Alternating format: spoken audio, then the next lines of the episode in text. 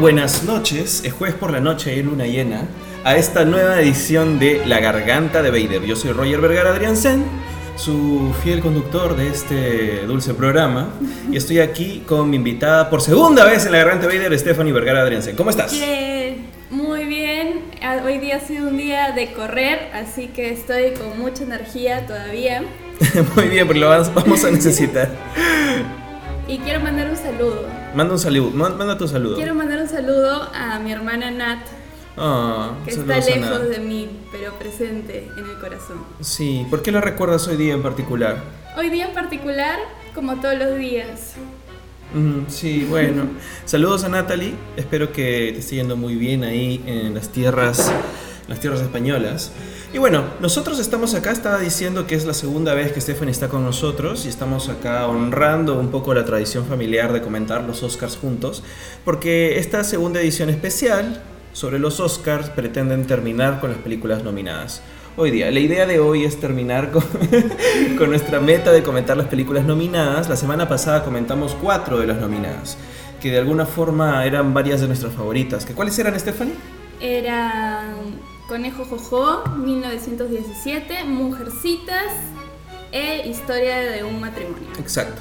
Y hoy día nos tocan cinco películas, por lo cual vamos a tratar de pronto, no sé, no nos vamos a extender tanto como nos extendimos la semana pasada con Mujercitas. Pero, pero vamos a ver si es que nos da tiempo como para hacer algunos, algunos comentarios de otras categorías más. Ojalá, ojalá. Vamos a tratar de correr un poquito, pero, pero bueno. Quiero agradecerle a la gente que se ha conectado en vivo, que nos está siguiendo desde la transmisión en Facebook a las 8 de la noche, siempre los jueves. Y a las personas que nos dejan sus comentarios o que están compartiendo el, podcast en, en grupos o, o en donde sea. El podcast de la semana pasada lo compartieron en grupos de guerra. Sí, eso fue un poco extraño, porque eran grupos de guerra de Miguel Grau y cosas así. Sí, pero bueno, saludos a los fans que son aficionados a la guerra.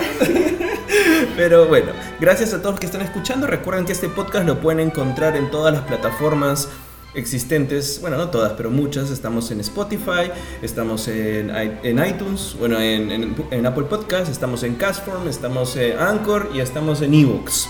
Por lo pronto. Y estamos también en Facebook, ¿no? Ahora, hablando. Tenemos Instagram también. ¿Dónde te pueden encontrar a ti, Stephanie?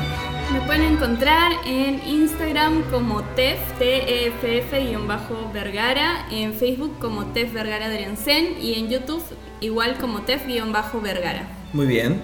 Entonces, Stephanie, como es tradición en todas las, las ediciones de La Garganta Vader, comenzamos comentando algunas noticias de la semana. Y algunas de las noticias que tenemos pendientes para hoy día tienen sentido con lo que vamos a comentar después, con las películas. Pero vamos, vamos en orden. Esta semana han pasado algunas cositas. Una de ellas fue que finalmente pudimos ver unos adelantos de las series de Marvel que van a salir para Disney Plus. Lo vimos en el Super Bowl. Y no sé si tú has visto la de WandaVision. No fui al Super Bowl, No. pero sí llegué a ver el de WandaVision y me pareció muy interesante que hayan tantas líneas temporales en las que vemos a Wanda. Ujú. Es una locura. Sí, yo creo que además es como que la oportunidad perfecta para que Elizabeth Olsen, que yo creo que es una buena actriz, eh, pueda brillar un poquito ya habiendo sacado de pronto, salido de la sombra de las estrellas más grandes que habían en, en los Avengers, ¿no? en el rostro de los Avengers. O sea, ya no está Downey Jr., ya no está Scarlett Johansson, que le ha ido muy bien a Scarlett Johansson Sí. ya no está tampoco Chris, Chris Evans. Entonces ella, que era como que la chiquita del grupo, puede de pronto asumir un poco más y como personaje tiene muchísimo potencial. O sea, en WandaVision el tráiler es una cosa rarísima, ¿no? O sea, Sí, no se sabe qué pasa. Es como que pasan muchas cosas ahí. Yo, yo tengo mi teoría. A ver, cuéntame. O sea, eh, bueno, ya habíamos conversado de esto de que Wanda realmente eh, en los, bueno, en los cómics, sobre todo en los cómics y en adaptaciones, es mucho más poderosa de lo que parece, ¿no? O sea, sus poderes mágicos, mutantes, entre comillas, eh, tienen capacidad de alterar la realidad, ¿no?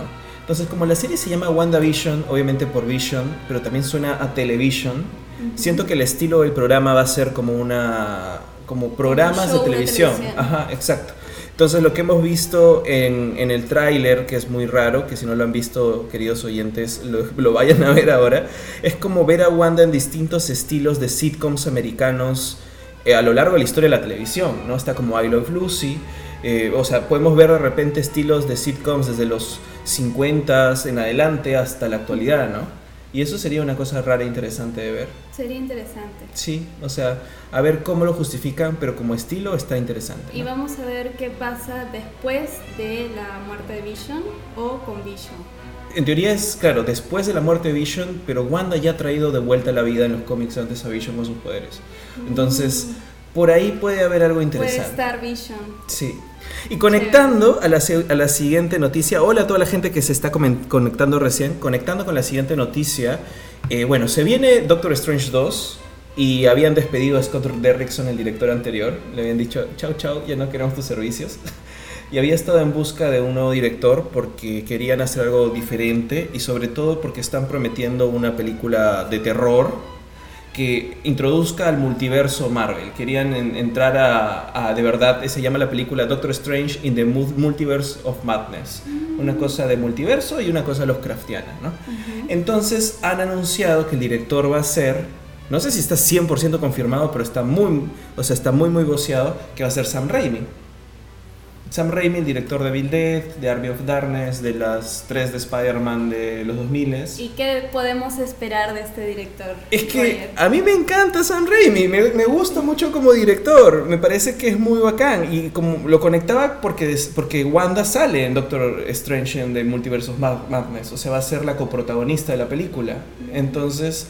Y la serie conecta con esa película. Y Sam Raimi es un buen director, no solo es un buen director, sino que tiene un estilo muy particular de poder utilizar el terror y a la vez hacer comedia.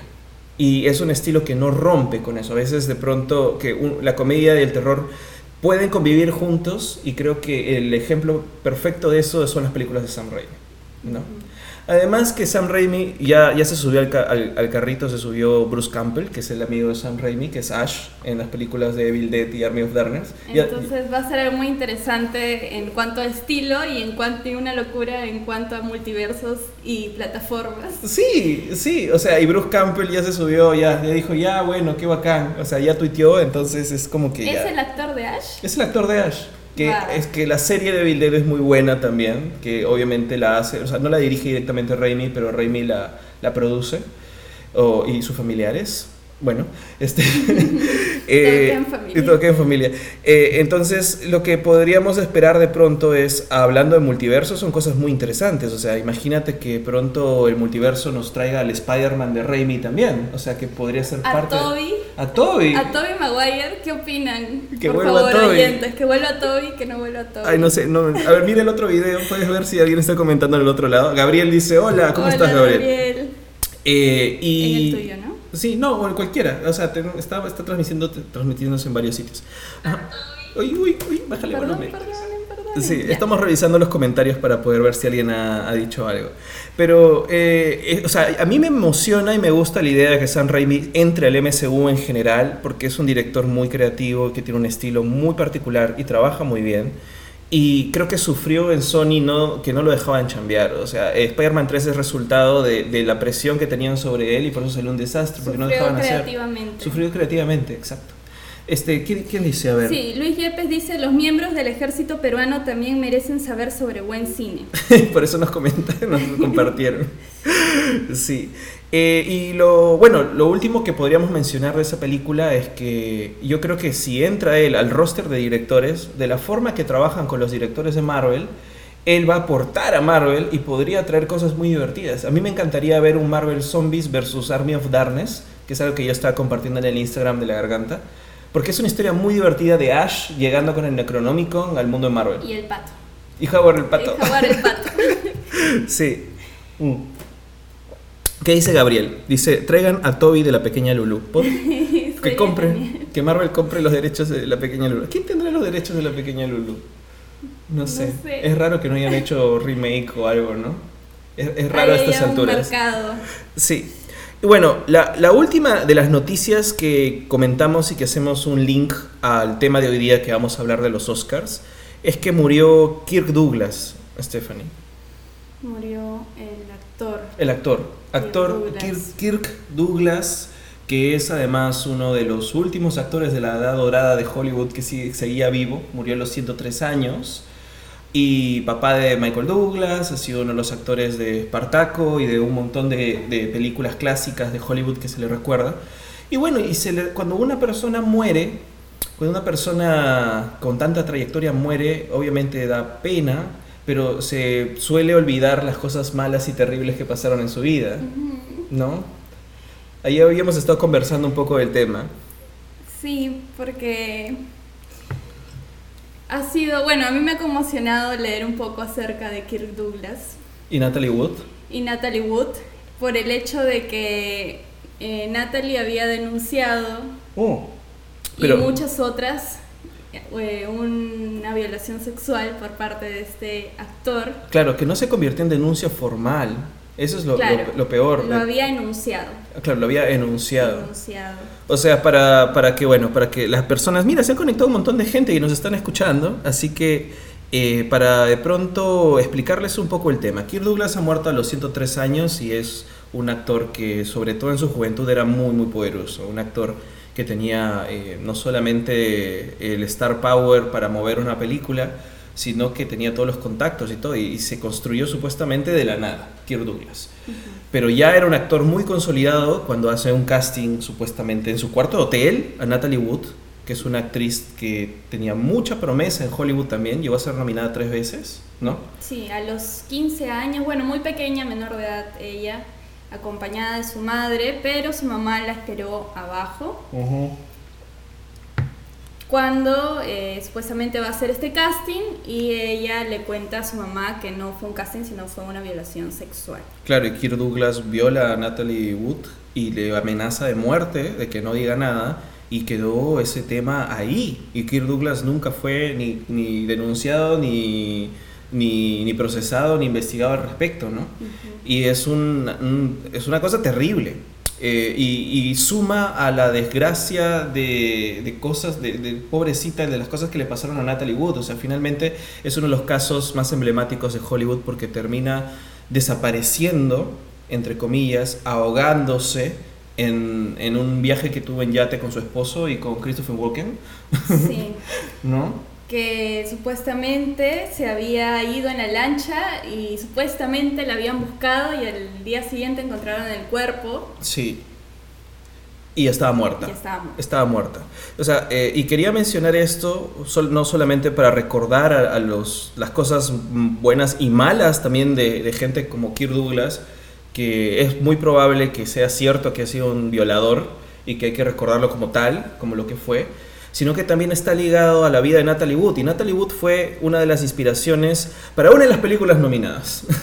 y ahí hacemos el puente, la conexión. Empezamos. La, la vida es muy triste de Natalie Wood. Imagínate abrirse paso tan difícil en Hollywood tan jovencita y que tu muerte esté alrededor de un escándalo emblemático de Hollywood en donde no saben, no saben quién la mató, la hacen pasar por accidente, pero supuestamente es un secreto a voces en Hollywood de que sí la mataron y la tiraron del, del yate o- y bueno, entre comillas se ahogó. Y es la inspiración para el personaje de Brad Pitt en Once Upon a Time in Hollywood porque se sabe que mató a su esposa, pero no, es un Claro. secreto a voces dentro de la película. Y ese es... eh, Y bueno, ya con esto podemos pasar a, a la primera, la A la primera primera. comentada de la noche. Ah, es muy triste hablar de ese tipo de cosas. O sea, es muy, es muy fuerte hablar de, de- de temas tan, tan feos, pero creo que es importante decirlos porque Hollywood funciona como un sistema así de horrible, o sea, está lleno de violadores, está lleno de gente terrible, está gente llena de abuso y ha sido agresivamente eh, sistemático este abuso a lo largo de todos los años que tiene de existencia. Y por eso no nominan películas como Bombshell, que son muy buenas este año, porque es una cachetada en la cara a la gente de Hollywood, o sea, es eso, así son, ¿no? O sea, no, no solamente Fox News funciona así, Hollywood ha funcionado así también, ¿no? Y lo más impactante es que, bueno, por lo menos en el caso de Bombshell o El Ujú. Escándalo, Ujú. eh, el año que es el contexto de la película es el año 2015. Es y ahorita. estamos en el 2020, no ha pasado más que cinco años Exacto, es en, este sistema machista de no de que las mujeres no puedan trabajar sin dar a cambio un su cuerpo en realidad Un favor sexual, Un favor eh, sexual. a- a- está lleno de abuso, de violación. Y es así como funciona la televisión y como funciona Hollywood y lo tienen como secreto a voces. Y se muere alguien y lo recordamos porque, ay, qué buen actor que era, pero ¿y todo lo demás? ¿Cuándo sale a la luz?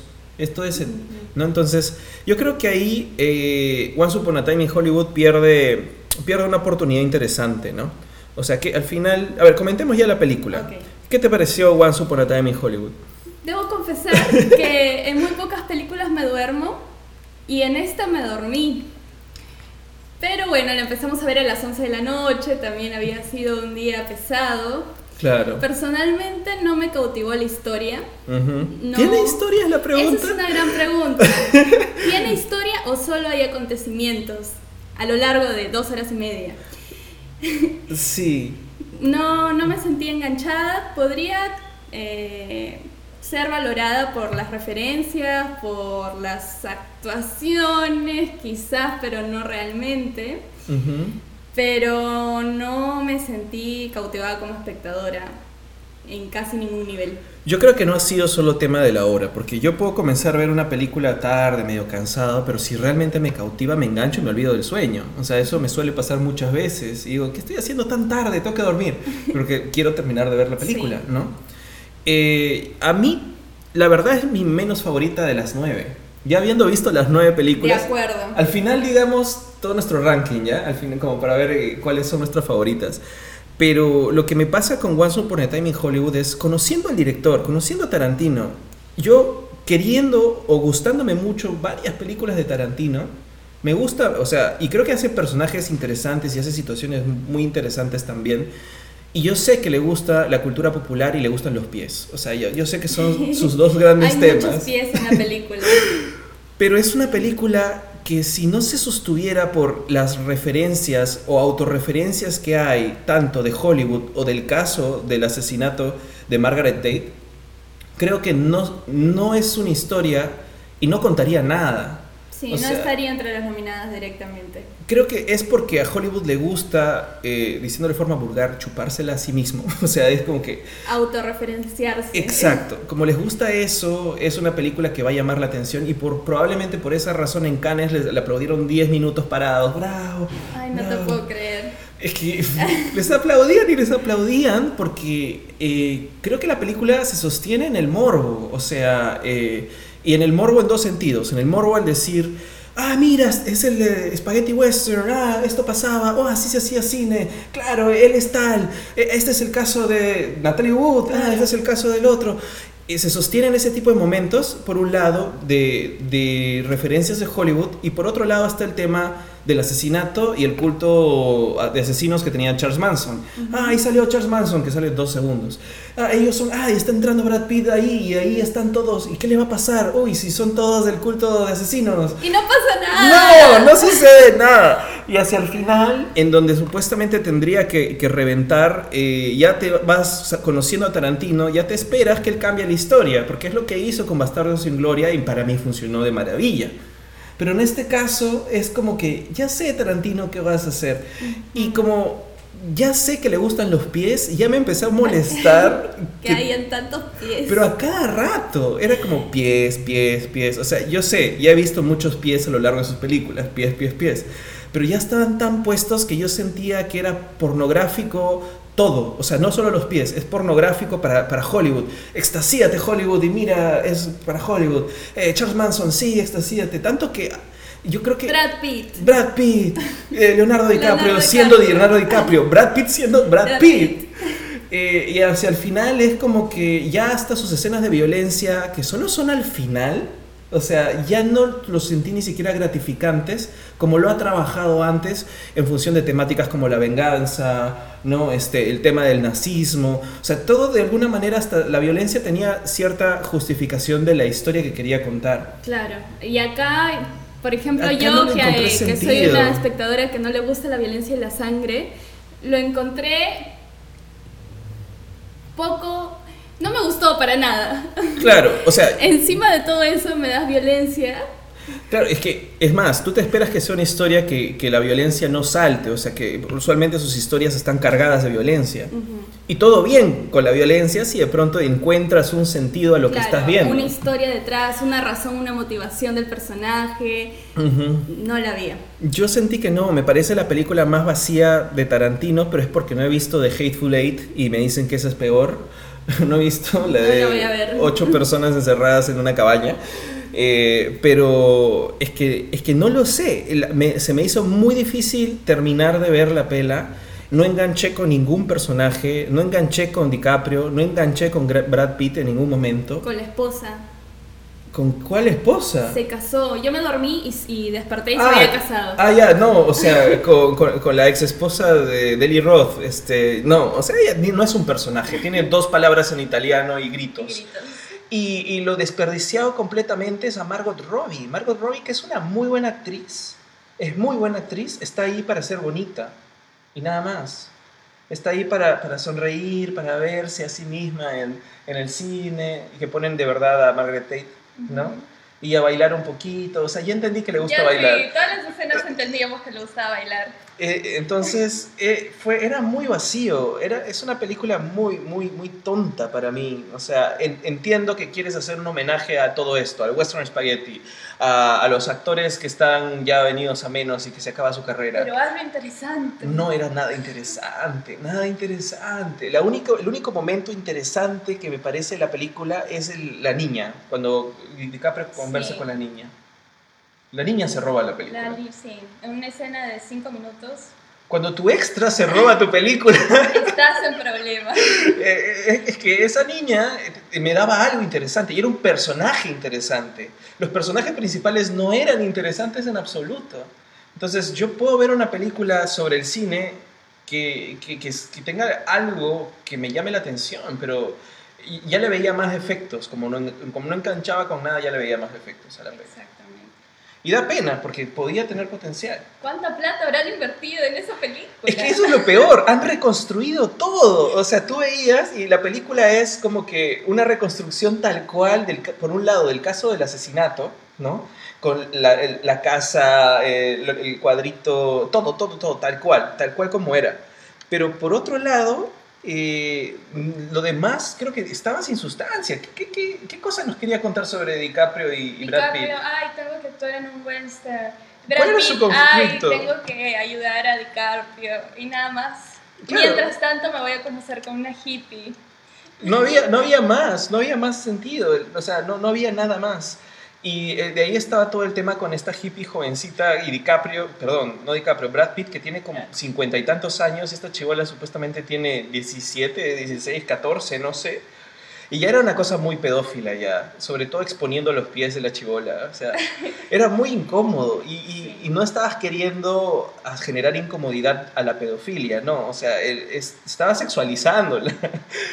Entonces, todas esas incomodidades iban sumando y ya no podía soportar la película, la verdad. Es- para mí es la O peor. sea, la calificamos como insoportable. Sí, la verdad que sí. No, no pude más. No sé si algo más quieres decir de Once Upon a Time. Fue una experiencia poco grata, no puedo decir nada más. Solo puedo decir pies y que no se merece, no se merece el Oscar ni la película ni DiCaprio. Es que es así. Creo que no se merece estar nominada a Mejor Película. No merece estar Tarantino nominado a Mejor Dirección por esta película. No merece estar ni DiCaprio ni Brad Pitt como Mejor Actor y Mejor Actor Secundario. No se lo merecen. No. Puedes nominar arte, puedes nominar vestuario, puedes nominar, qué sé yo, todas las cosas que son por ese, por ese lado. Pero, Sí. pero nada más. Pero nada por más. Dios. O sea, por, por- le han dado a Tarantino un espacio mejor dirección y no se lo han dado a Greta. Es verdad. O sea, es un insulto. Es un insulto. ¿Cómo sacas a mujercitas de mejor dirección y se lo das a Tarantino por esta película? Por Dios. Ah, ya. Bueno. Estamos rabiando. Bueno, bueno, ya. Después de rabiar un buen rato, eh, no sé, ¿hay algún comentario? ¿Alguien que la quiera defender o algo? De repente De podría... repente le dan una defendida, buenos argumentos. No lo sé, pero, pero bueno, no, no, no me gustó mucho, no me gustó en absoluto, no, para nada. Pero bueno, pero no bueno. se merece más tiempo en el podcast. No, no se merece. a- Pasemos a, a una que vimos hace tiempo, entonces. ¿Qué te parece si, hablando de violencia, hablamos de Joker? Ok. ¿Qué tal? Me pareció espectacular la actuación de Joaquín. Se ve que ha hecho un trabajo profundo de investigación, Ujú. porque además estuve escuchando algunas entrevistas que confirmaban mis sospechas. ¿Ya? Porque la película nos daba a esta persona, Ar- Arthur, Arthur Fleck. Arthur, Sí. que tiene una risa particular. Entonces yo lo vi y dije, bueno, eso es una risa espontánea, gracias a Grey's Anatomy que me educó Ajá. en medicina. Claro, porque eso, le habían hecho que tenía una condición, ¿no? Una Tenía condición, exactamente. Y sí, efectivamente es una risa espontánea, es una risa involuntaria que es causada por, eh, puede ser un tumor cerebral o otras condiciones, ¿no? Y él la toma, se la apropia, hace una risa media dolorosa. Hacia el final nos queda la duda si hay una risa real en la película. Además que, bueno, el- más allá de que haya bajado de peso o no el actor, se ve que ha hecho este, un, trabajo, por ejemplo, lo podemos ver en las escenas en que baila, que tiene una energía diferente, una energía aérea. Eh, por ese lado me gustó mucho su trabajo. En cuanto a la película, nos preocupaba un poco el discurso, ¿no? O sea, más que el discurso es que cómo la película se ha vendido. Porque no es una película que ensalce la violencia, ni es una película que incentive a que la gente, eh, no sé, se rebele en las calles contra el sistema tampoco. Más bien es un discurso bastante común, Interesante. pero es bastante común dentro de los discursos normales que tiene Hollywood. Es, También. es que, a ver, antes de hablar mal de la pela, hablamos bien de la ya, pela. rescatemos lo bueno. A mí me encantó el trabajo de Joaquin Phoenix. Muy real. Es que también la propuesta que tiene de Joker, o sea, se nota, esto, es, yo, yo, yo creo que puedo sentir cuando, o sea, el cine es un trabajo colaborativo, pero cuando un actor propone algo desde su cosecha, se siente, se siente diferente, se siente fresco. Y si un director sabe aprovechar eso, entonces vas a multiplicar el resultado por mil, Sí. ¿No? Y creo que es la primera película del Joker que trae el personaje del cómic más a la realidad que simplemente decir está loco y hace maldades. Ah, ya, no, no hablemos del cómic porque no tiene nada que ver. Hola, ¿cómo estás? Nos saluda Eliana. Hola, Eh, Eliana. no tiene nada que ver con el personaje de, del cómic. ¿ah? O sea, eh, está el Joker por su nombre, pero es, es- es más, es totalmente contrario a lo que debería representar el personaje del cómic. Pero ahí hablamos ya en otro, de otro ya, tema. Califiquemos la película como tal. Como película. Eso de repente, si me invitan los amigos del Stanley, podríamos hablar de, de Joker. Ya, está bien. Pero a lo que me refiero es que hay una propuesta muy especial de, de Joaquin Phoenix en hacer el Joker volar. Yo sentía que el personaje volaba, era una pluma, Sí. era aire. Era. Y se representa en su risa, se representa en su actuación y se representa en su forma de bailar. E- Ese trabajo de, de actuación es soberbia y por eso sí merece mejor actor. Sí. E- Es más, no, o sea, no tiene punto de comparación, creo, su trabajo Con Brad- no, con con los otros, con, claro, con los otros nominados. O sea, ¿qué, qué tienes ahí al, al que hizo de Bergoglio en Los Dos Papas? O sea, qué, qué bien su trabajo, ya. Sí. Pero no hay una propuesta como la que él ha, él ha hecho un trabajazo en su personaje. Sí, vocal, física, Todo. de energía, de sí, historia, Todo, todo. todo. O sea, es más, eh, por eso está ganando todos los premios él, ¿no? Pero es que de alguna manera también re- reproduce o vuelve a repetir la tendencia que tiene Hollywood a, y la academia específicamente a premiar este tipo de trabajos. O sea, acá pongo la pregunta abierta para ver que, también qué piensas tú como actriz. Pero es como que yo siento que Hollywood de alguna manera va siempre, va, va, va a premiar o va eh, ver, les llama más la atención cuando hay una transformación física del actor a algo no tan natural. Algo, entre comillas, antinatural. O sea, algo que Que no es escape. realista. No es muy realista. O sea, yo sé que Phoenix ha hecho un trabajo de llevar al personaje al realismo, pero su interpretación es muy especial, ¿no? Está- Claro, el personaje te permite justamente jugar con lo que escapa al realismo, que puede ser hasta un poco expresionista. Claro, exacto. Hay mucho expresionismo. Ujú. Y, y Hollywood lo ha hecho, esa preferencia la ha marcado de distinta manera. O sea, no solamente premia gente que se vuelve muy, muy flaca para el papel o muy, muy gorda para el papel. eh, gente que se pone grandes cantidades de maquillaje encima. Eh, Nicole Kidman ganó por ponerse, se dice, dicen que una nariz eh, dentro de, para cuando hizo de Virginia Woolf. Eh, Gary Oldman ganó cuando se, se, hizo todo un traje de Winston Churchill. Y otros extremos es Leonardo DiCaprio ganando el de Revenant, haciendo cosas extremas, comiendo carne cruda. Sí. ¿No? Entonces también surge la pregunta de por qué no buscar actores que ya tengan esas características físicas, más que llamar a una estrella de Hollywood y decirle, mira, necesito que subas 20 kilos. No creo que haya sido el caso de Joaquín Phoenix. Creo que escuchando una entrevista también al director, él nada más le pidió que sea un muchacho delgado y fue eh, voluntad y compromiso de Joaquín adelgazar a ese punto. Ya. O sea, creo que en su caso le gustó el actor lo que podía llegar a ser y el compromiso de él. ¿no? Sí, saludos a Silvia que dice que le encanta escucharnos. Ay, qué bien. Silvia, nos, encantas tú. Sí, claro, pero ahí estamos hablando de, casting y del proceso que puede haber tenido durante, bueno, tanto ensayos, rodaje con el director, pero al final de cuentas yo lo veo también desde la misma evaluación.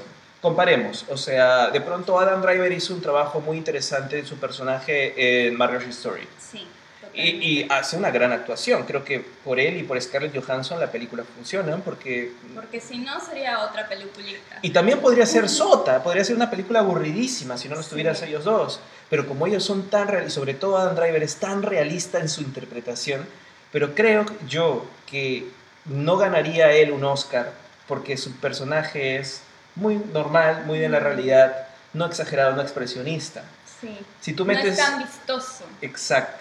Si tú metes una transformación física muy grande dentro de, de las películas que estás nominando, ese, ese actor se va a llevar. Y no necesariamente, yo te lo digo como director, me parece que eso sea suficiente como para decir que es mejor actor o es una mejor actuación. Claro que no. O sea, creo que una actuación muy naturalista, muy, muy realista. Debería también poder ser premiada. Exacto. Eso es lo que yo quería decir con esto. Nos leemos la verdad del uno al otro. Sí. Sí. Porque está bien, Joaquin Phoenix ha hecho un trabajazo interesantísimo, ok, pero así como no premian otro tipo de películas, como me sorprende que una comedia sea nominada, porque usualmente no lo hacen, creo que las actuaciones naturalistas también son muy complicadas, muy complejas de hacer y merecen llamar tanto la atención y reconocerse su trabajo como las cuales haces una transformación expresionista muy grande. Claro, sí, de acuerdo contigo. El trabajo no es menor, a pesar de que tengas que hacer dieta o cambiar tu dieta a más. Exacto. Sí, Debería poder ser. Yo creo que se nota cuando, cuando un actor entrega todo y no necesariamente tiene que volverse el Joker, ¿no? Ahora, en, en el. O sea, lo que tenemos en este año, él, se lo lleva de todo. Sí, se lo va a llevar de todas maneras. Si no se lo lleva, me molestaría un poco. Sí, o sea, ya se está llevando todo, ¿no? O sea, es un poco, sería un poco injusto si no se lo dan en realidad. Pero, pero bueno, ¿qué otra cosa más del Joker podrías rescatar de forma positiva? Buenas, positivas. Bueno, dentro de todo el discurso es bastante interesante de cómo eh, el tema de la salud mental es un tema de salud importante y que debería ser eh, garantizado en la salud pública y cómo el personaje de cierta forma se lo niegan. Y bueno, la sociedad, más o menos el discurso así, que es lo que ocasiona que se convierta en un asesino. Claro, pero eso es peligroso, también. O sea, porque, o sea, ya, o sea, es que hay creo que hay otra oportunidad desaprovechada, porque, eh, a ver, está bien que se toquen temas de salud mental, obviamente, pero si solamente lo vas a ligar a la violencia, refuerzas estereotipos que, que son negativos para el cine, tanto para una historia cinematográfica como para la sociedad. Sí. ¿no? O sea, si quieres mostrar uno de los aspectos de la salud mental que desencadenan en violencia, lo que tienes que hacer como guionista es poner otra alternativa. La película es súper depresiva y no te muestra ninguna alternativa. Entonces, lo que termina pasando es que relacionas la salud mental directamente con violencia a través del punto de vista de la película, que es narrarte el Joker. O sea, es él, es, es, es él y está justificándolo de esa, de esa forma. De esa forma, que está loco y por eso, y no es, no es siempre así. Sí, y no solamente claro, o sea, no una persona con algún problema de salud mental no tiene por qué ser violento. Y, y ahí yo creo que ya empezamos a criticar la película. Sí, ya no hay Porque- que salvarla. Ah, sí, o sea, eh, lamentablemente el Joker no sube tanto dentro de las nominadas para mí. No, no tiene nada que ver que el director sea un huevón que no sabe, no sabe realmente lo que tiene eh, y no sabe hablar, creo que, ni sabe expresar realmente lo que debería en responsabilidad de los temas que él ha tocado en su propia película, sino que eh, el Joker es una película que, hablando otra vez de autorreferencias, utiliza muchas referencias a otras pelas que hace que llame la atención, por un lado. Taxi Driver, El Rey de la Comedia, uf, un montón, ¿no? Además de todas las referencias a DC, los cómics.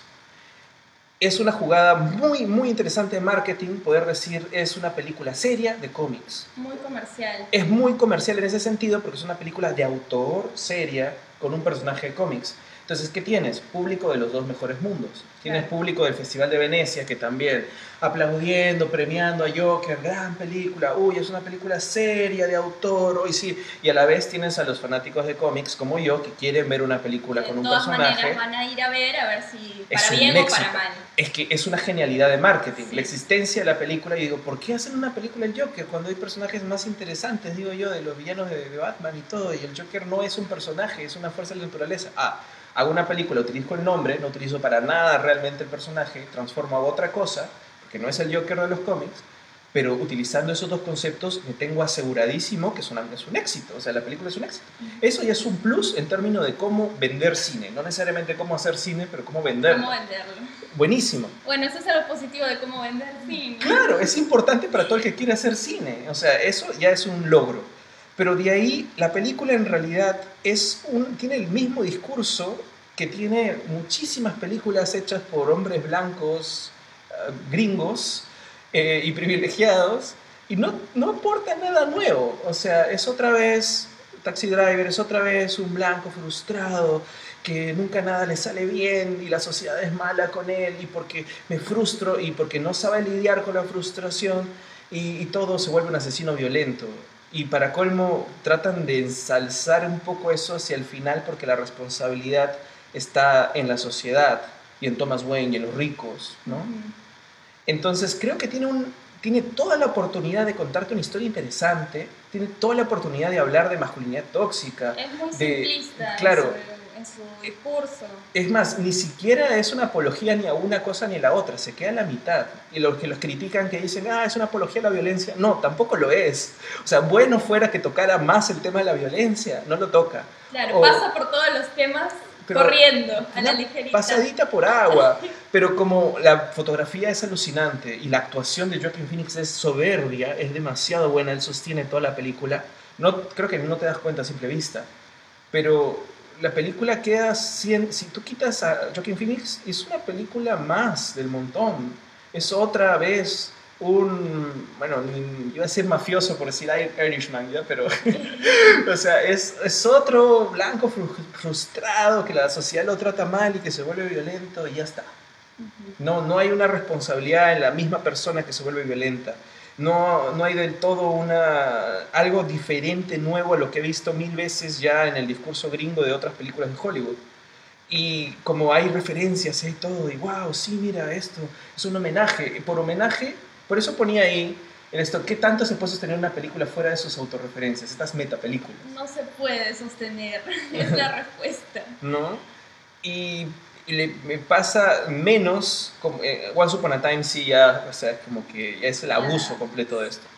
Al final de todo. Pero, o sea, a mí me da cólera más todavía porque estos directores suelen criticar mucho a Marvel diciendo, ay, que son, son parques temáticos. Todo bien que sean parques que- temáticos, o sea, quiero una película para entretenerme y que sea una atracción, pero nosotros hacemos cine, ¿no? Claro, que sea espectacular tampoco está mal. No, no está mal, pero de pronto eh, tenemos nominadas este año películas que se sostienen mucho en ese tipo de referencias que ve un friki de cómics, pero esto es un friki de películas. Ah, esto es esto. Ah, esto es ah, el asesinato. Ah, Claro, Margaret sí. Tate. Soberbia la actuación de Joaquin Phoenix.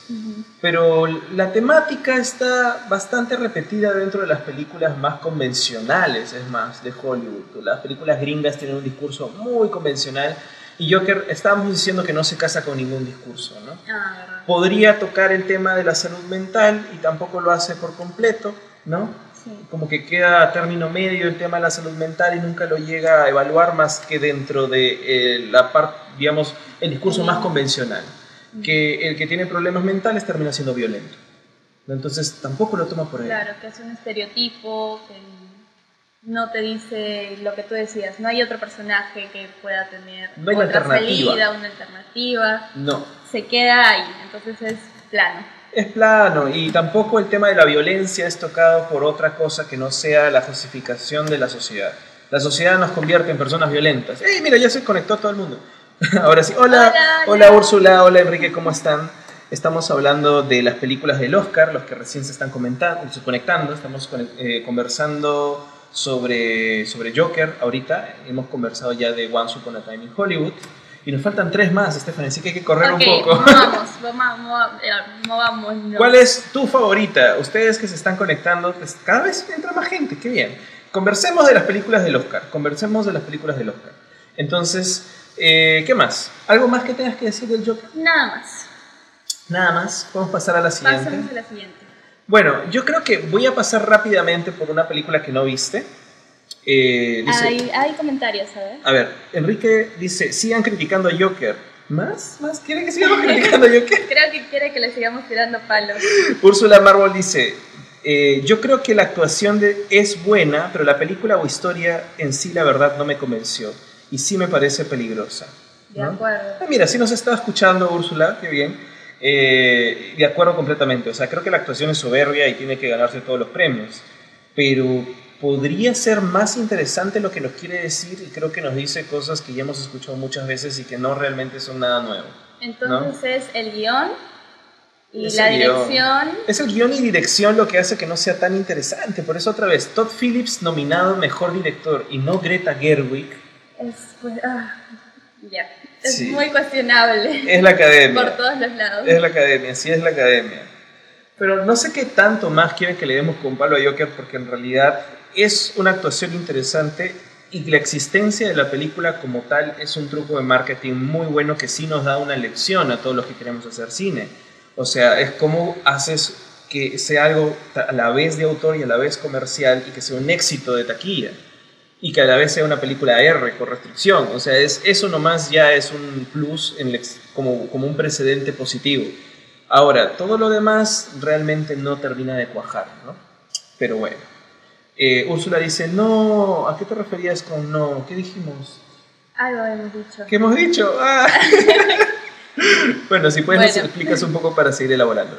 Y y quería hablar de otra película que, para pasarla un poco rápido, ya que no, no la viste tú, que es Ford vs. Ferrari. No la vi, una pena. Sí, que es Le Mans, Le Mans, que está, eh, bueno, o sea, es una película que está nominada obviamente a Mejor Película porque es la típica película que refuerza un principio americano que es el capitalismo y la competencia deportiva en conjunto.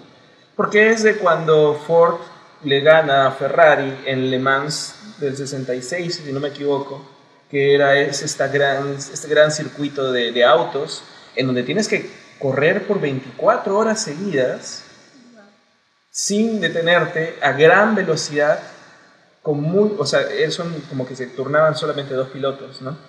y, y lograron ganar. Y la película es interesante, la disfruté, es una película bonita, es una película de esas que te emociona. Que tiene historia. Además que es una película ¿O que no? sí, porque eh, cuenta tanto la historia de quien fabrica el auto como quien corre el auto y todas las cosas detrás que son legüelladas burocráticas del mismo Ford para que estos personajes eh, no lleguen a tener el éxito que quieren a pesar de que quieren hacer el éxito de Ford, pero no es el éxito como Ford quería que sea, o por lo menos los abogados dentro de Ford. ¿no? Uy, perdón, le estamos spoileando a, a, a Enrique del Castillo. Ah, eh, Úrsula decía no, de que no es para mejor director. Ah, ya. ¿no? Sí, es que Sí, no, no es, es. para mejor director Todd Phillips, definitivamente. ¿no? Entonces, Ford vs. Ferrari es interesante, es el tipo de película que vas a ver con tu papá. Yo lo llevé a, no, no, no la fui a ver con mi papá. Sí, creo. sí, sí. ¿Lo llevé? Ya, porque no solo porque a mi papá le gusta ver autos, sino porque es el tipo de película que terminas emocionado en el tercer acto definitivamente, como son todas las películas de deporte y competencia. Exacto. Y creo que maneja muy bien estos, estos eh, esta- es- digamos, se llaman tropes en inglés, pero son estereotipos positivos de lo que se espera de una película de competencia, pero la hace a la vez bastante convencional también, porque ya hemos visto muchas películas de competencias en donde son hombres blancos que están luchando por abrirse paso. en- O sea, es la misma fórmula una y otra vez, pero que te llega a conmover por la historia y porque es una competencia. Y porque es un momento histórico para otra vez una gran compañía como es Ford. O sea, ¿no? Es un momento histórico que es una compañía que representa a Estados Unidos, además. La ¿no? autorreferencia por Sí, cuarta vez. Y le ganan los estadounidenses, y le ganan a, a los italianos, que es Ferrari. Mm. Pero creo que el acierto de la película es no centrarte tanto en Ford, en la compañía como Ford, sino tanto en el piloto como el que construye el auto con él. O sea, tan- tanto en quien quiere llevar a, a- a Ford a, a empezar a hacer carreras de autos, como el mismo piloto, porque hacen que los antagonistas estén en el mismo Ford también. O sea, los antagonistas no son tanto a Ferrari, que sale ahí Enzo Ferrari como que... Es algo interesante. Sí, Que el antagonista no sea el antagonista de la competencia. Exacto. O sea, Enzo Ferrari obviamente sale como una persona egocéntrica que piensa que los americanos no lo pueden ganar, pero el verdadero o los verdaderos antagonistas de la película son los abogados y los ejecutivos de cuello blanco del mismo Ford que les llega la actitud tan libre y tan vehemente del piloto y que quieren destruir al piloto y no quieren que gane porque es muy talentoso y porque es el mejor piloto del mundo y no, les llega y no quiere hacer que él tenga todo el crédito, sino el crédito lo tenga la compañía. Y al meter eso, matizan de tal forma que hace que merezca su nominación, pero no llega a ser una película que salga de lo normal, o sea, no llega a ser, no, no termina de ser no convencional, o sea, sigue siendo una película convencional en donde te emocionas y, uy, y finalmente este héroe americano que es muy bueno y muy talentoso merecía ganar, pero terminó por ser eh, menospreciado y cagado realmente por la misma compañía Ford porque no termina ganando él el trofeo, pero por cosas de la compañía. Por marketing. Sí, y no es spoiler, eh, Enrique, no sé si estás escuchando Sí, todavía. yo también la voy a ver, Enrique, no te preocupes. Es spoiler, pero a la vez no es spoiler porque está en Wikipedia, o sea, me refiero, se sabe que finalmente el piloto no termina ganando porque la compañía quiso tomar una foto de los tres Ford juntos y por una cuestión técnica no le dan el trofeo a él, aunque lo merecía. Él estaba como 20.000 vueltas más adelante y los espera para la foto de la compañía, para pasar los tres juntos. Y, y uy, le estoy, le estoy este, spoileando no, Enrique. Enrique. Y es una buena película para papás, es eso, es una buena película para llevar a tus padres, ¿no? No, no, no, es- no es una película que vas a salir de la película y vas a terminar discutiendo con ellos por algo que ellos encuentran moralmente cuestionable y tú no. O sea, no es ese tipo de película. Para Es, disfrutar en familia. es una película que puedes disfrutar en familia, ¿no? Pero, pero bueno. Entonces, pasando este pequeño paréntesis de haber comentado Ford versus Ferrari, eh, aún creo que es una mejor película que Once Upon a Time in Hollywood. Todo es mejor que Once Upon a Time. Eh, pasemos a una que sí hayas visto, Stephanie. Ya vamos tres de las cinco. Ok. Ah, Parasite. Parasite. Que hoy día contaste la experiencia de que fuimos a verla y felizmente acabamos de ver Parasite y llegado al podcast. Sí, básicamente. Está fresquita. Sí, ¿qué tal? ¿Qué te pareció? No hemos hablado de la película. ¿eh? No, nada. Esa No. es la primera crítica. Sí. Me gustó bastante la película. Ya, qué bacán. Tenía historia, tenía crítica, tenía... Bueno, nos muestra la sociedad que puede ser aplicable a, a la raza humana en realidad. Creo que sí, puede ser aplicada a nuestro contexto. Yo veía la película Sí. y pensaba también en nuestra situación, o sea, en Perú. Eh, y es algo muy interesante porque yo creo que Bon Ho-yu, no sé si estoy pronunciando bien el, el nombre, Enrique pasó hoy día un... El capitalismo. eh, sí, o sea, Enrique hoy día pasó un video de cómo pronunciar correctamente su nombre y dije, lo voy a ver antes del podcast y no lo llegué a ver. Este, Enrique, si puedes, escríbeme ahí, escríbeme en, En fonética. fonéticos cómo debo pronunciar el nombre del director. Pero eh, yo creo que ha sido muy muy inteligente en... Quiere, obviamente quiere plantear el problema de, de clase, o sea, de conflictos sociales y llevarlo a, a, un núcleo con que cualquiera de todas las sociedades podemos identificar rápidamente es un acierto, que es la casa del rico. La casa. Veíamos esto y lo identificamos con una casa que conocíamos de alguien que conocíamos. dice, debiste ver el video. Me dice, perdón. Eh, mira, Enrique se está poniendo GIFs. Está. Pero, o sea, eh, yo creo que el, el tema de donde vive el rico, o sea, la casa, es un, es, un, es un, lugar que sirve tanto como setting como para mecanismo simbólico de lo que quiero contar. Es el espacio privado de la gente del privilegio. Y algo que es el director que me encantó en esta película, yo creo que tiene para hablar un montón, es cómo utiliza la cámara, cómo utiliza los movimientos de cámara, el arte y todo, para mostrarte la condición de clase como una escalera. O sea, algo está arriba y algo está abajo. Y es así, arriba y abajo. Y lo repite constantemente. Claro, en, el semisótano, en el búnker.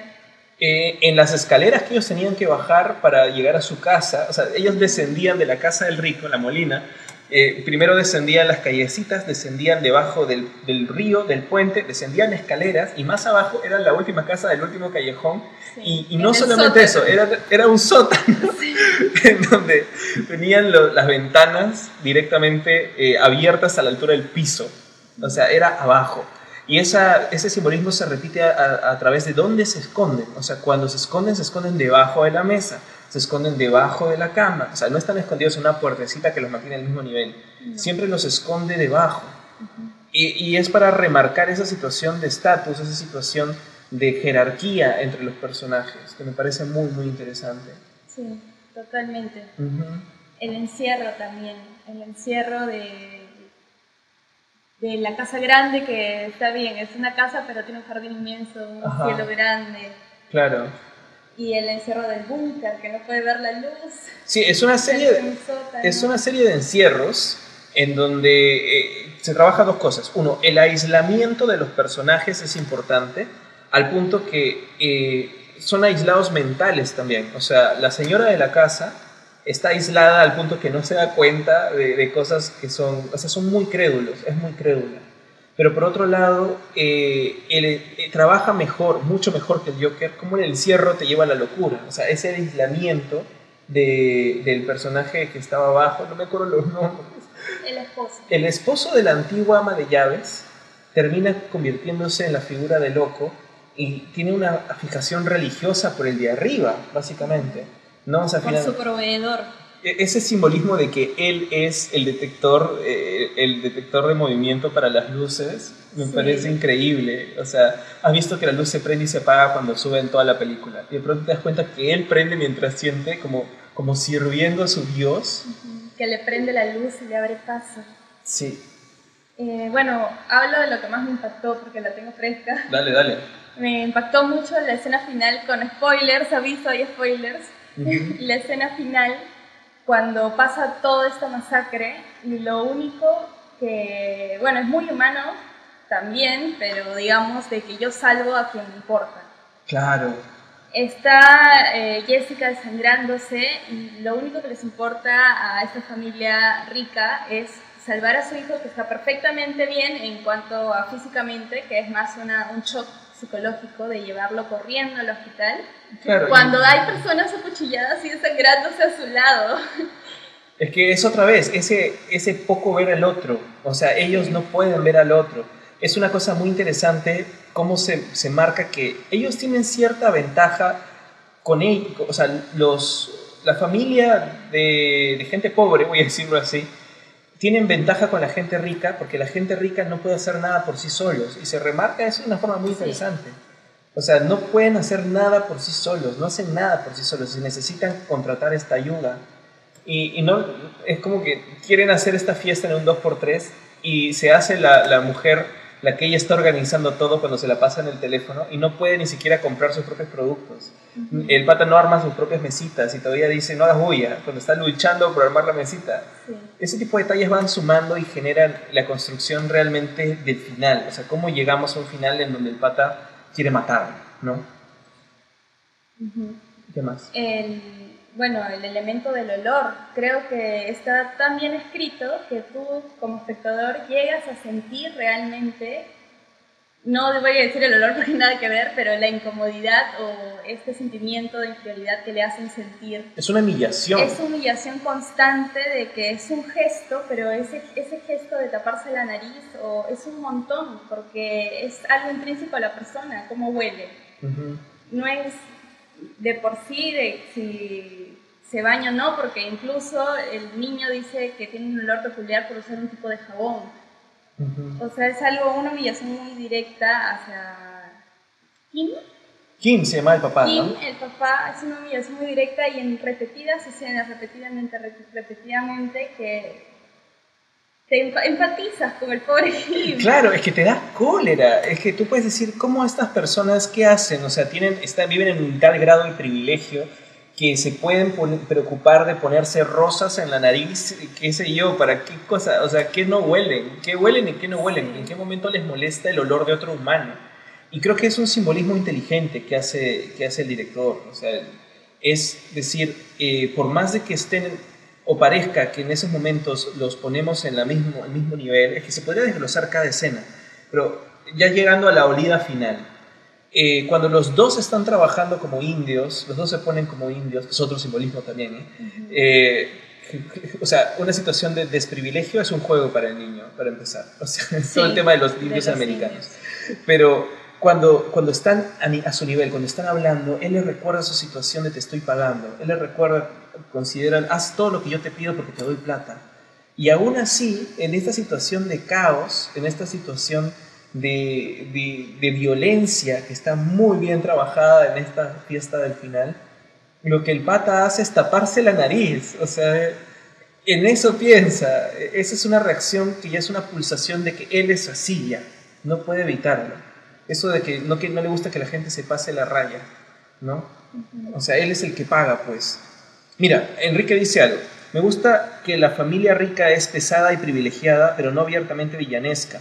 Esperaba el momento en que se revele algo horrible sobre ellos, pero no. Solo son gente rica. Y eso es suficiente. Claro. claro. O sea, moralmente no hay, no hay un, este, no sé, un delito, una corrupción o algo que esté haciendo la gente rica, los personajes de la gente rica, simplemente están viviendo sus vidas de ricos. Claro, o sea, ese sería el estereotipo que pronto Enrique esperó que haya y no está, y creo que es otro acierto. Y eso le suma a la película. Porque claro, no es que sean ricos, entre comillas, malos, es más, el discurso de son gente amable. E, es y son ingenuos y confían mucho en las recomendaciones. Pero esa es, esa es una de las líneas favoritas de la película para mí, es son, son ricos y amables, pero son amables. No, son amables porque son ricos. O sea, si yo fuera rica también sería amable, dice la mamá. ¿No? Y, y creo que eso suma mucho porque en realidad es como son, o sea, viven tan en el privilegio que viven ciegos. O sea, ellos habían pasado por una inundación, habían perdido la casa, habían dormido en un, en un gimnasio que estaba funcionando de albergue, habían tenido que vestirse sacando ropa de las donaciones y ella estaba feliz porque había llovido y eso había hecho buen sol. es esa ceguera que te da el privilegio de no ver más allá de tu privilegio. ¿no? Simplemente eso ya es suficiente como para de pronto darte cólera a la gente rica. Eran un poquito pesadas, pero no eran gente mala. Pero no tienes que ser malo para darte cuenta que esa falta de empatía que pueden sentir y esa situación de privilegio en la que pueden vivir ya son lo suficiente para volverlos los antagonistas de la película, ¿no? Y que hace que empatices con los, entre comillas, parásitos, porque ¿quién es el parásito realmente? Claro, el que te chupa la sangre o el que vive de ti. El que vive de ti, pero ellos básicamente no hacen nada por sí solos, o sea, no son humanos funcionales. Tienen que necesitar la ayuda de sus, entre comillas, parásitos para, ¿no? Para poder hacer algo. Eh, a ver, dice Luis Rojas, dice, Alan dice que le envíe saludos, Luis Rojas, te mando saludos a ti y mando saludos a Alan y los quiero amigos. Andrea. Ah, Andrea Tefo, oh, saludos, besitos. saludos y besitos. Enrique dice, exacto, que sea gente que no es consciente de su privilegio es una mejor muestra de lo mal que está el sistema. Claro, que es el, el, es que es un tema muy real. O sea, yo veía la película y me venían a la mente experiencias específicas de discusiones por tonterías. O sea, hace poco nomás compartí un cómic de un cómic así en internet que hablaba de cuáles son las diferencias del privilegio, o sea, y explicaba cómo las mismas situaciones para personas de privilegio y personas que no tienen privilegio, que son pequeños detalles, van construyendo qué es lo que puedes realmente lograr en la vida. Que la vida no es meritocracia, o sea, realmente no es que puedas salir de tu situación con el esfuerzo. El sistema está mal. Y no sabes la discusión que vi en un muro cuando lo compartieron. Yo decía, ¿esta persona qué es? ¿Por qué le afecta tanto un cómic que habla de una situación real? Y estaba diciendo, esto es rojo chavista. Que, y para colmo, ni siquiera es que fuera una persona de mucho privilegio, era un profesor universitario de una universidad. Y ya está. Eh, y empezando por el mismo dicho, ¿no? De que para todos sale el sol, para ricos y pobres. Claro. no es tan sencillo como eso, la película lo usa, ¿no? La lluvia puede destruir casas enteras. No es lo mismo. No es lo mismo. No es lo mismo. Que pasar una noche caliente y que al día siguiente hacer una fiesta. Exacto. Y, es, es, como, o sea, y lo tenemos nosotros, lo, lo, vivimos, o sea, a Odebrecht se le permite, Odebrecht, que digo, Graña Montero Igual ya pongo todos los villanos en lo mismo, pero están relacionados. O sea, a Graño Montero se le permite disculparse y hace su videíto institucional y dice, ay, ya no nos representa ese nombre y nuestra junta directiva ya no es la misma. Ustedes han cometido crímenes contra todos los peruanos, nos han robado un montón de plata y hacen su videíto para pedir perdón y ya está. Cuando de pronto a, a las personas que están vendiendo trabajadores en la calle les quitan su mercadería, a la primera que hacen porque eres pobre y no puedes pagar coima, te meten en la cárcel. Y esas personas siguen moviendo millones de soles en nuestro país. No hay formas, eso es privilegio, sí o sí. Existe. No me pueden decir que no. Es una lucha contra el sistema. Ajá. Y, y es la gran falacia. Es frustrante, por eso la película es frustrante, pero es la gran falacia de que tú puedes tener prosperidad si te esfuerzas, si entras al sistema liberal capitalista. No, es mentira, no puedes. O sea, te condiciona el sistema y el privilegio. Y eso es lo que hace muy bien esta película. Enrique dice, el sistema te vende el cuento de que algún día estarás arriba y mucha gente se lo cree. Claro, que es el final de la película. Que es duro. O sea, el final de la película es súper duro y me encanta porque en el final ves que el chico hace la promesa que algún día va a comprar esa casa para que su papá pueda salir.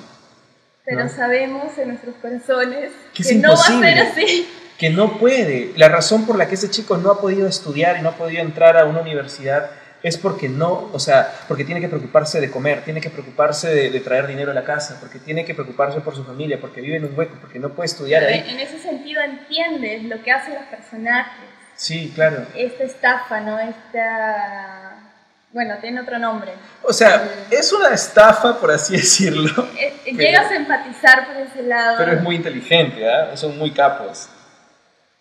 Y bueno, es un delito y al, final los castiga, la justicia de todos modos les da una pena. O sea, el mayor castigo es que la hermana muere, o sea, realmente ella muere.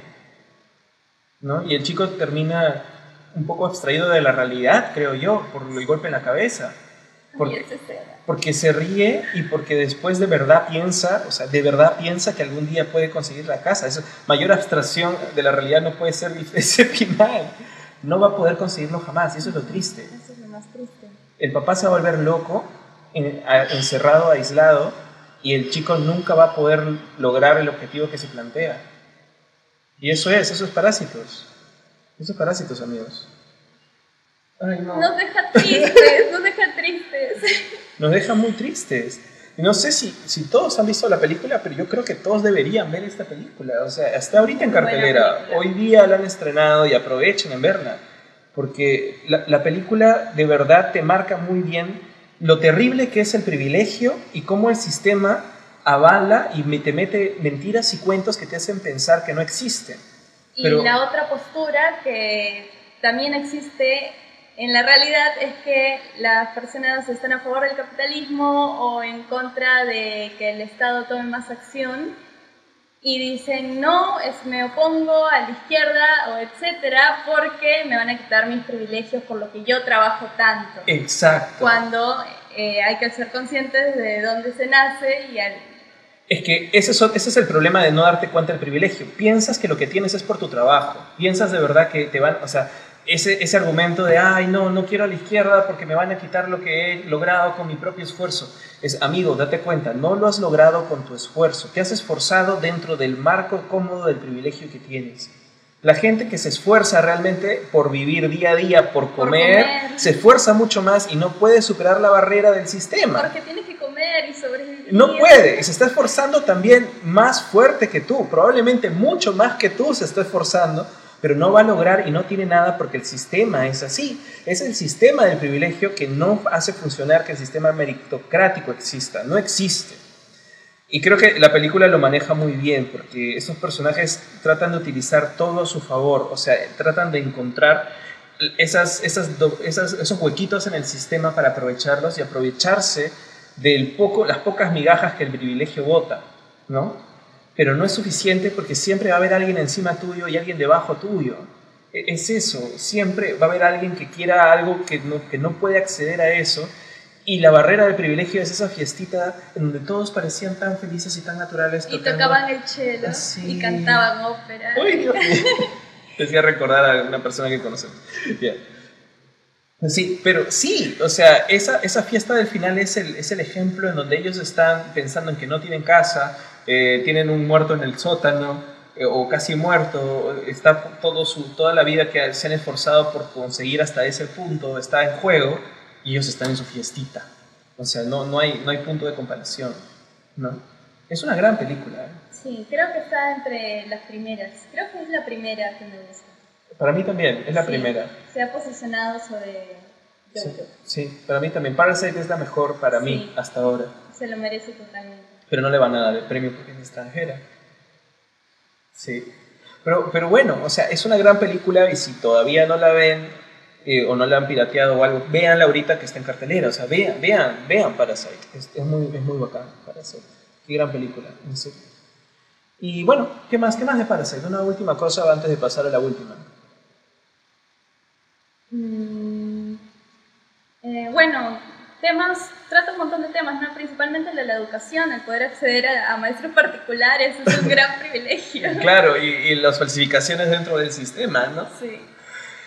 Pero es que creo que la película tiene tanto para, para desmenuzar entre personajes y qué cosas pasan y, todo lo demás, que, yo creo que, que, da para más. O sea, sí, Parasite podría... procesarla un rato. Sí, Parasite es para, para conversarla y así como de pronto, no sé, o sea, mira, Mujercitas me gusta por otras razones, se ha ido subiendo mi escala cada vez más y la tengo más cariño. Eh, pero creo que Parasite rápidamente se pone arriba de todas. Sí. Es una película muy inteligente, muy bien actuada, muy bien dirigida. Una película eh, que creo que todo está muy bien. Todo. ¿no? O sea, no le encuentro nada que no me haya gustado. No, yo tampoco. ¿Qué cosa no me gustó en parte? Nada. De todas encuentro algo que pronto puedo decir. Pero el Parasite no. Se la lleva a todas por, guion, y en la dirección, y la actuación. Se la lleva en todo. En todo. En todo. El final es desgarrador, es, es, es triste. Es muy triste. Tienen y que, que verla claro, cuenta muy bien lo que, lo que hay que decir. Es una película para, para estudiar, para que la gente la vea. sus tesis de Parasite. Sí. definitivamente, es grande la pela, es muy buena. Pero bueno, no sé si... ¿Cuánto vamos de, podcast? Es el podcast más largo creo que hemos hecho. Pero bueno, eh, pasamos a la última. Eh, ¿Cuál nos queda? De, de Irishman. Les voy a decir muy poquito de Irishman. Lo que voy a decir de Irishman, mira, no me odien. Yo sé que la gente que está escuchando este podcast, sea en cualquiera de sus versiones, me puede odiar por esto. Eh, Scorsese es un gran director y, los actores que utiliza son grandes actores. Pero la película es bien sota. O sea, son, no la he podido terminar y no la voy a terminar. Me he dado cuenta que no la voy a terminar. O sea, he intentado terminarla. Sí, lo gracioso es que nos pasó lo mismo porque la vimos por separado. Tratamos, tratamos de verla, de verdad y no pudimos. No. Y luego cuando nos preguntamos si la habíamos visto, la respuesta fue la misma, que no pudimos terminar de verla. O sea, eh, ya Once Upon a Time era difícil terminar de verla, era aburrida, pero bueno, tenía parecía que intentaba hacer algo interesante y finalmente no lo hizo. Pero esta película, a pesar de que de pronto el personaje que existe en la realidad es un personaje interesante, si estamos criticando otras películas porque sean muy convencionales y que pase eh, o desarrollen discursos que ya hemos visto mil veces en Hollywood, esta se pasa de vueltas en eso, porque son un montón de personajes masculinos mafiosos que se cubren las cosas malas entre sí. ¿No? Es todo lo que hemos criticado de todas las películas juntas. Sí, y no queremos pegar de pronto a criticarlas demasiado por el discurso, porque, no sé, la fotografía es buena, creo que el, el- el rejuvenecimiento de los personajes pasa piola y pasa bien, y tienen escenas interesantes y partes de guion muy interesantes hasta donde llegué al menos. Pero creo que sí hay que ser justo con todas las películas. Es, es que hay un momento en el cual un gran director como es, de pronto se, te das cuenta que es un poco monotemático. Y que si no renueva otras historias o se, se alimenta de trabajar con gente distinta a la que siempre ha trabajado, el producto sale muy parecido a lo que siempre ha hecho. Que no es malo. O sea, puede ser una cosa muy buena, pero puede ser más de lo mismo. Y el hacer más de lo mismo es de verdad muy cansado cuando hay tanta oferta de cosas que ver, ¿no? Entonces podría ser interesante para mí que Scorsese trabaje con Netflix y haga algo que, que pronto sea muy diferente, pero, pero yo lo sentí más de lo mismo. Y eso ya me cansó, me cansó bastante, ¿no? Por eso no, no la pude terminar de ver y creo que no la voy a terminar de ver. Bueno, yo No. tampoco, no puedo opinar nada más porque simplemente no pude. Pero bueno, mira, la gente se nos va, ¿ves? La gente se nos va y creo No, que... se nos van por los spoilers. No, por spoilers no, se van porque de pronto estoy hablando mal de, de Irishman, así que... Es que también, ¿sabes qué otra cosa también? Yo me aburro un poco si no hay personajes femeninos. O sea, la humanidad no pueden ser cinco hombres hablando de sus cosas, ¿no? No sé, yo sé, o sea, no estoy tratando de forzar un personaje femenino ahí, pero te das cuenta cuál es lo que le interesa contar al director, ¿no? O sea, al director no le interesa, no le interesa un personaje que no sea de pronto de lo que eh, el punto de vista que está escogiendo contar. No significa que no haya personajes femeninos, están las esposas, están las amantes, qué sé yo, pero no es un punto de vista que le interese. Entonces lo que terminamos teniendo es un montón de hombres entre sí, tapándose sus crímenes entre sí y no criticándolos como tal, sino hasta de alguna forma haciéndolo ver como lo más natural del mundo. Entonces es también un discurso que ah, estoy un poco cansado de ver en pleno 2020, ¿no? Ya mucho, ya. Sí, bueno. Bueno, hemos hablado un montón, hemos hablado como hora y media, creo, de películas del Oscar. No sé si algo más quieras, quieras decir al respecto de Stephanie. Nuestro ranking. Nuestro ranking, ¿cuál es tu ranking? Ranking. Sí. Eh, Parasite, Ujú.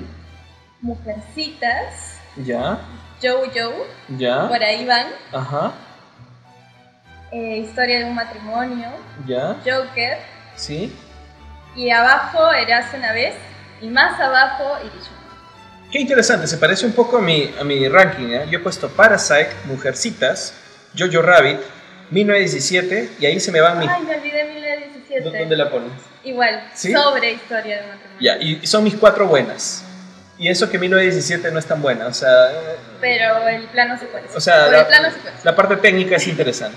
Y abajo tengo Marriage Story, Ford vs. Ferrari y la lista de convencionales, ¿no? Joker, irlandés y Once Upon a Time en Hollywood. O sea, yo pongo eh, el irlandés que no he terminado de ver encima de Once Upon a Time porque lo que vi era interesante, más interesante que Once Upon a Time. La- Triste pero cierto. la, digamos, la hora y media que vi del, del irlandés, me falta una hora y media más ¿Por todavía. qué dura No, horas? peor, dos horas más. Este, es más interesante que todo Once Upon a Time. Pero bueno, creo que hemos hablado de todo, ¿no? O sea, sí. hemos hablado de todas las, las temáticas y todas las cosas que teníamos interés hablar hoy día. No sé si algún comentario final puede tener la gente que nos está, está escuchando. Eh, pero creo que ha sido un podcast o una serie de podcasts, los dos que hemos tenido muy interesantes. Han sido muy interesantes, Stephanie. Gracias, Gracias. por acompañarme. Gracias por invitarme. Sí, hemos hablado un montón y ahora este domingo vamos a ver los Oscar y de pronto por ahí hacemos algún comentario más de los resultados. Sí. Eh, se viene también Aves de Presa, se viene Birds of Prey, así que vamos a ver qué amiga invito para que venga a hablar de esa película también. Bueno, si nos gusta, yo creo que sí. Y nos vemos la próxima semana. Entonces, ¿sí? ¿Hay algo más que quieras decir? ¿Dónde te pueden encontrar? ¿Otra vez? Sí, al Me final. pueden encontrar como Tef Vergara Adriansen en Facebook y como Tef-Vergara en Instagram y en YouTube. Sí, a mí me pueden encontrar como Roger Vergara Adriansen en Facebook. Estoy en Twitter como Rorsac, en, en Instagram como Rorsa42, aunque también La Garganta de Vader tiene su Instagram. Y pueden encontrar este podcast en todas las plataformas disponibles, Spotify, Apple Podcast, Castform, eh, Anchor y iVoox. Castbox, Castform es un Pokémon, me equivoqué. Pero bueno. Van a encontrar Pokémon. Sí, eso ha sido todo por esta edición. Muchas gracias por acompañarnos, gracias por escuchar, gracias por comentar, gracias por compartir. Están compartiendo un montón los videos, así que está llegando mucha gente, así que gracias. Así que nos vemos la próxima semana, ya les iré contando sobre qué va el siguiente programa de La Garganta de Vega. Eso sería todo por esta edición. Muchas gracias a todo el mundo. Adiós.